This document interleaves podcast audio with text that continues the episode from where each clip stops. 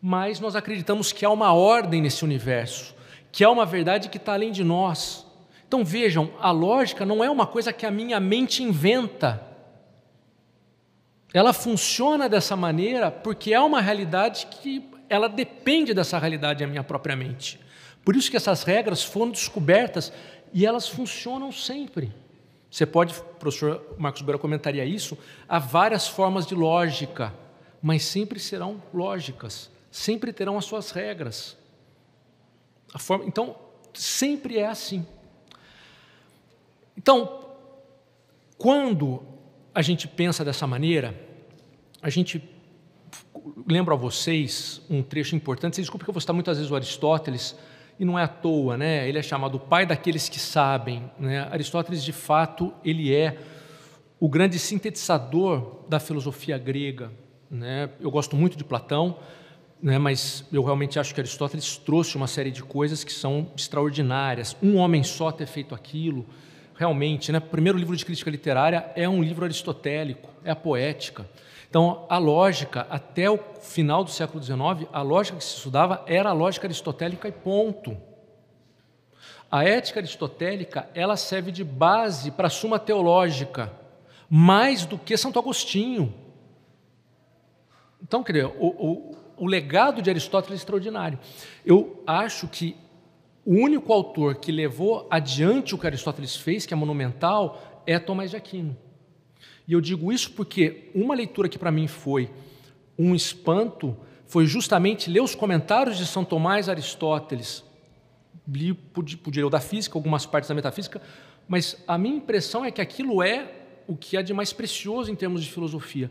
E me chama a atenção que, se Aristóteles fez tanto, como Tomás consegue avançar aquilo, sendo fiel a Aristóteles. E, vamos dizer, todo esse legado que, que veio a nós é um tesouro de pessoas que refletiram profundamente, com mentes privilegiadas, estudando o que havia antes delas a respeito da verdade. E está aí para nós estudarmos.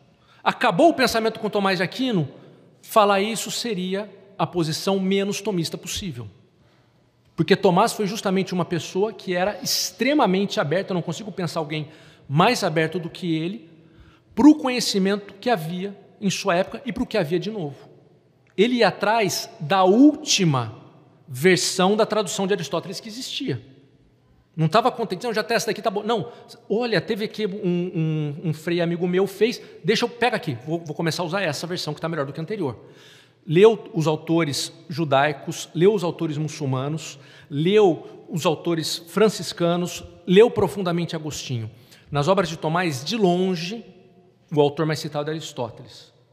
O segundo, bem depois, mas o segundo é Agostinho. E depois vai vir João Crisóstomo e todos os outros. Então, ele não, não se via de modo algum como alguém que terminava a filosofia, que ela terminasse consigo. Ao contrário, ele se via numa cadeia de fato é difícil achar alguém do nível dele, não é? Né? Um, um pensador como Tomás é um, é um milagre né? Num, de inteligência e de capacidade de trabalho. Juntou-se nele uma série de circunstâncias, inclusive de época histórica.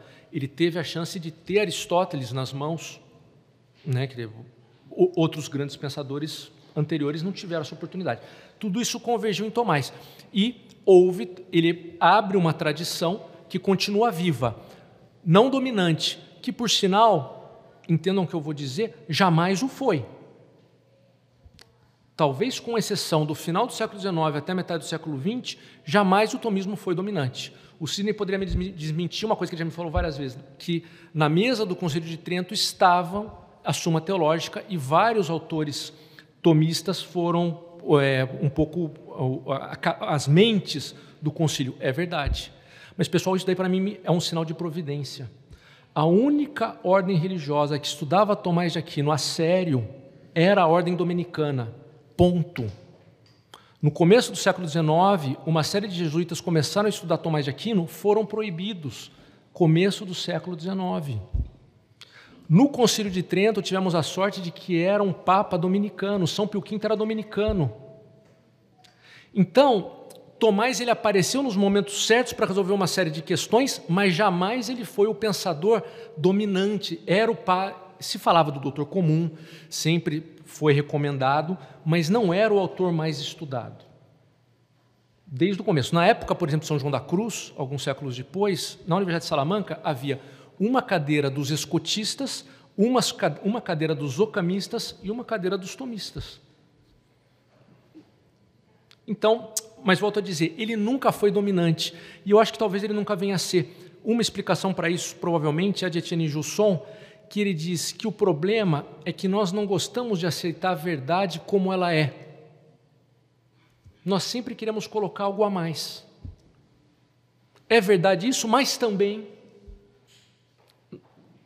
isso é próprio do ser humano.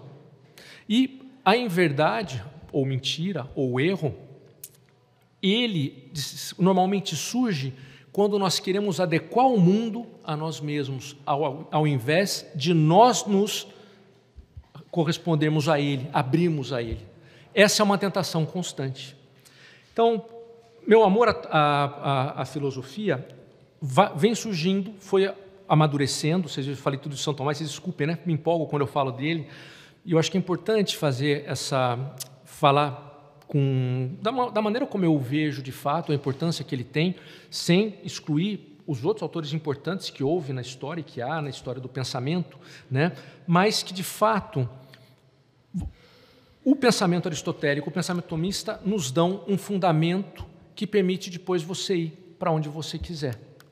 Inclusive, se for o caso, abandonar. Não recomendo que faça isso, mas alguém pode ter interesse de alguma outra coisa, pode se convencer por alguma outra ideia, mas não façam isso sem ter tido esse aprofundamento né, nesses grandes pensadores. Uma coisa que era muito discutida ali no contexto dos padres é a ideia de que o Deus que é adorado, que é glorificado, deve ser o mesmo Deus que buscamos conhecer. Então, o Deus que eu adoro, eu devo buscar conhecer. E o Deus que eu busco conhecer, eu devo adorá-lo. Eu não posso separar o ato de adoração, de latria, do ato de cognição, de busca de compreensão. Essa é a questão. Santo Agostinho vai dizer que o grande erro das religiões pagãs foi porque separaram essas duas coisas. Que o cristianismo tem profundamente unificado, porque ele não é só a verdadeira religião, ele é a verdadeira filosofia. Essa é a questão. Ou seja, a verdadeira filosofia, necessariamente, ela é religiosa. E a verdadeira religião, necessariamente, é filosófica. Por quê? Porque o espírito humano, a inteligência humana, na sua essência mais íntima, é uma inteligência orante. Como diria o padre Henrique de Lima Vaz, numa obra dele chamada Ontologia e História, no capítulo que ele fala da metafísica da interioridade de Santo Agostinho, a partir do Devera Religione. Ele diz: Santo Agostinho conseguiu reunir as exigências do homem filosófico com as aspirações do homem religioso, mostrando que a inteligência humana, na sua essência mais íntima, é uma inteligência orante. Por isso que a descoberta da presença de Deus no mais íntimo do meu íntimo, em Agostinho, não é a mesma coisa que um Kierkegaard, por exemplo. Não é um salto. É uma constatação de uma presença a partir do movimento do espírito no âmbito da interioridade, que no limite se transforma não só no movimento interiorizante, mas no movimento ascensional. Porque eu constato uma presença que é imanente, evidentemente, mas que também é transcendente. Esse é o grande ponto. E, portanto, eu consigo reunir as duas coisas. Eu não posso separar. Fé e razão não podem se separar. Filosofia e teologia não podem se separar. Ou seja, teologia pressupõe a filosofia e a filosofia implica a teologia. Então, quando eu digo o que o professor colocou, o que tem a ver, tem muito a ver. Muito a ver. É muito comum muitos afirmarem isso, né? A teologia católica está em crise. Né? Então, óbvio, falar de teologia aqui eu estou falando da teologia do ponto de vista da fé católica. Né? Então, o que é teologia? tá certo? É a busca da compreensão da própria fé. Então, é sim uma ciência. É uma ciência por intermédio da qual você busca compreender o dado revelado, que vem pela escuta, que pressupõe a graça, e a partir de uma razão iluminada pela graça, eu busco compreender, na medida do possível, esse dado revelado, construindo um discurso que tenha uma clareza um concatenamento, né? uma coerência. Isso é teologia. Esse falar de Deus, mas que pressupõe, antes de tudo, um falar com Deus. E aí eu diria: se a teologia está em crise, é porque, como a tradição bizantina nos lembra, os teólogos bizantinos, né? E eu tive a oportunidade, enfim, uma das coisas que eu mais estudei na minha vida foi teologia oriental, teologia bizantina, porque eu fiquei 11 anos na igreja greco-melquita, né, católica. Então, enfim, a verdadeira teologia, ela começa por ser uma teologia de joelhos. Antes de falar de Deus, eu falo com Deus. Eu cultivo o estar numa presença de Deus. Então, me parece que a primeira fonte de crise aí é que a maioria dos teólogos, hoje em dia, não rezam, não falam com Deus. Nós desenvolvemos uma teologia racionalista. Entendeu? Essa é a grande questão.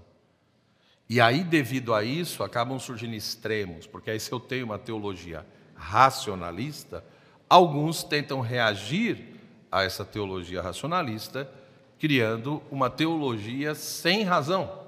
Uma teologia muitas vezes calcada apenas no sentimento, é na emoção, e é evidente que isso também vai dar um problema, ou que é pior, uma teologia da prosperidade, sei lá o quê. Né? Então, na realidade, eu preciso ter claro que o racionalismo teológico ele é um problema, né? mas o caminho talvez não é deixar a razão de lado, mas compreender por que que Santo Agostinho, Santo Tomás e tantos outros, quando falavam da fé, deixavam bem claro que a fé, né, Santo Agostinho no sermão número 7, ele diz isso, a fé é um pensar com assentimento. Se a fé é um pensar com assentimento, ou como vai dizer São Tomás, a fé é um ato do intelecto movido pela vontade, ou seja, o que interessa é que no ato de fé está implicada a presença da razão. Ou seja, por mais que eu entenda que a fé seja um dom de Deus, ela é um dom de Deus, mas é um dom que Deus dá a quem tem uma natureza racional. Ou seja, Ele não dá o dom da fé nem para pedra, nem para planta, nem para cachorro. Então isso pressupõe que ao ter o ato de fé, eu não tenho que abrir mão da minha inteligência, da minha razão, mas na realidade eu preciso me permitir ser movido pela graça. Então, nesse sentido, o ato de fé, ele é resultado de uma cooperação entre o movimento que vem de Deus e ao mesmo tempo um ato realizado pela minha vontade. Aí você vai dizer, professor, mas a graça não acaba substituindo? Não. Repito, o ato de fé é o encontro de uma cooperação cooperação entre um movimento que vem de Deus, que vem da graça, e ao mesmo tempo vem da vontade. Porque mesmo a vontade, sob o influxo da graça, ela não deixa de ser livre, porque ela é um bem intermediário, ela não é um bem absoluto. Então, e nem inferior, então, como é um bem intermediário, ela pode se abrir ou ela pode se fechar. Ela pode se realizar o ato de fé ou não. Mas sozinha também não dá conta, pressupõe a graça. Então, nesse sentido, nós precisamos compreender que a fé supõe a razão. Quando eu realizo o ato de crer, o ato de fé, pressupõe a presença da graça movendo a minha vontade, mas também pressupõe o uso que eu estou fazendo ali da minha razão, da minha inteligência. Esse é o primeiro ponto. Agora, se a fé pressupõe a questão da razão, a razão também, na medida em que vai se entendendo, ela compreende a necessidade da fé. Ou seja, uma razão que busca se conhecer, que vai contemplando a realidade e a si mesma, ela vai vendo que ela não se autoexplica, ela não é razão de si mesma. Né? Como diria Santo Agostinho, no livro 2 do Deliberar Arbítrio, ele diz: se de fato você fazer todo esse movimento do exterior para o interior, você vai ver que os as coisas corpóreas são captadas de uma certa maneira julgada pelos meus cinco sentidos. Mas o sentido comum recebe tudo isso, o sentido interno, como ele chama, né? recebe isso que vem e também julga os sentidos externos e o que é proveniente deles. E esse trabalho do sentido interno é julgado pela razão. A razão recebe tudo isso e julga o próprio sentido interno. Mas a razão julga tudo isso a partir do quê? Ela julga tudo isso a partir da verdade que está presente no meu interior e que ela captou, porque nessa verdade subsiste determinados princípios e leis eternas. A grande questão é que a razão julga tudo a partir dessa verdade, mas ela não julga essa própria verdade. Por quê? Porque a razão, quando apreende essa verdade, ela vê que essa verdade é imutável e que ela é mutável. Ora, mas se a verdade é imutável e a razão é mutável, ora, o mutável não pode ser superior ao imutável. Portanto, ela julga tudo a partir da verdade, mas ela não julga essa própria verdade. Logo, essa verdade não é produto da razão, porque não tem como mutável gerar o imutável. Então, se essa verdade não é produto da razão, ela julga tudo a partir dessa razão, então essa razão é superior a tudo, mas é inferior a essa, essa verdade. Nesse instante, a razão então entende a sua finitude e mutabilidade. E ao vislumbrar a sua finitude e mutabilidade, ela entende que a sua identidade não está nela mesma. A causa do seu ser e do que ela é não está nela mesma. Então a minha razão entende que a sua identidade está numa razão transcendente. Portanto, a necessidade de transcender a si própria.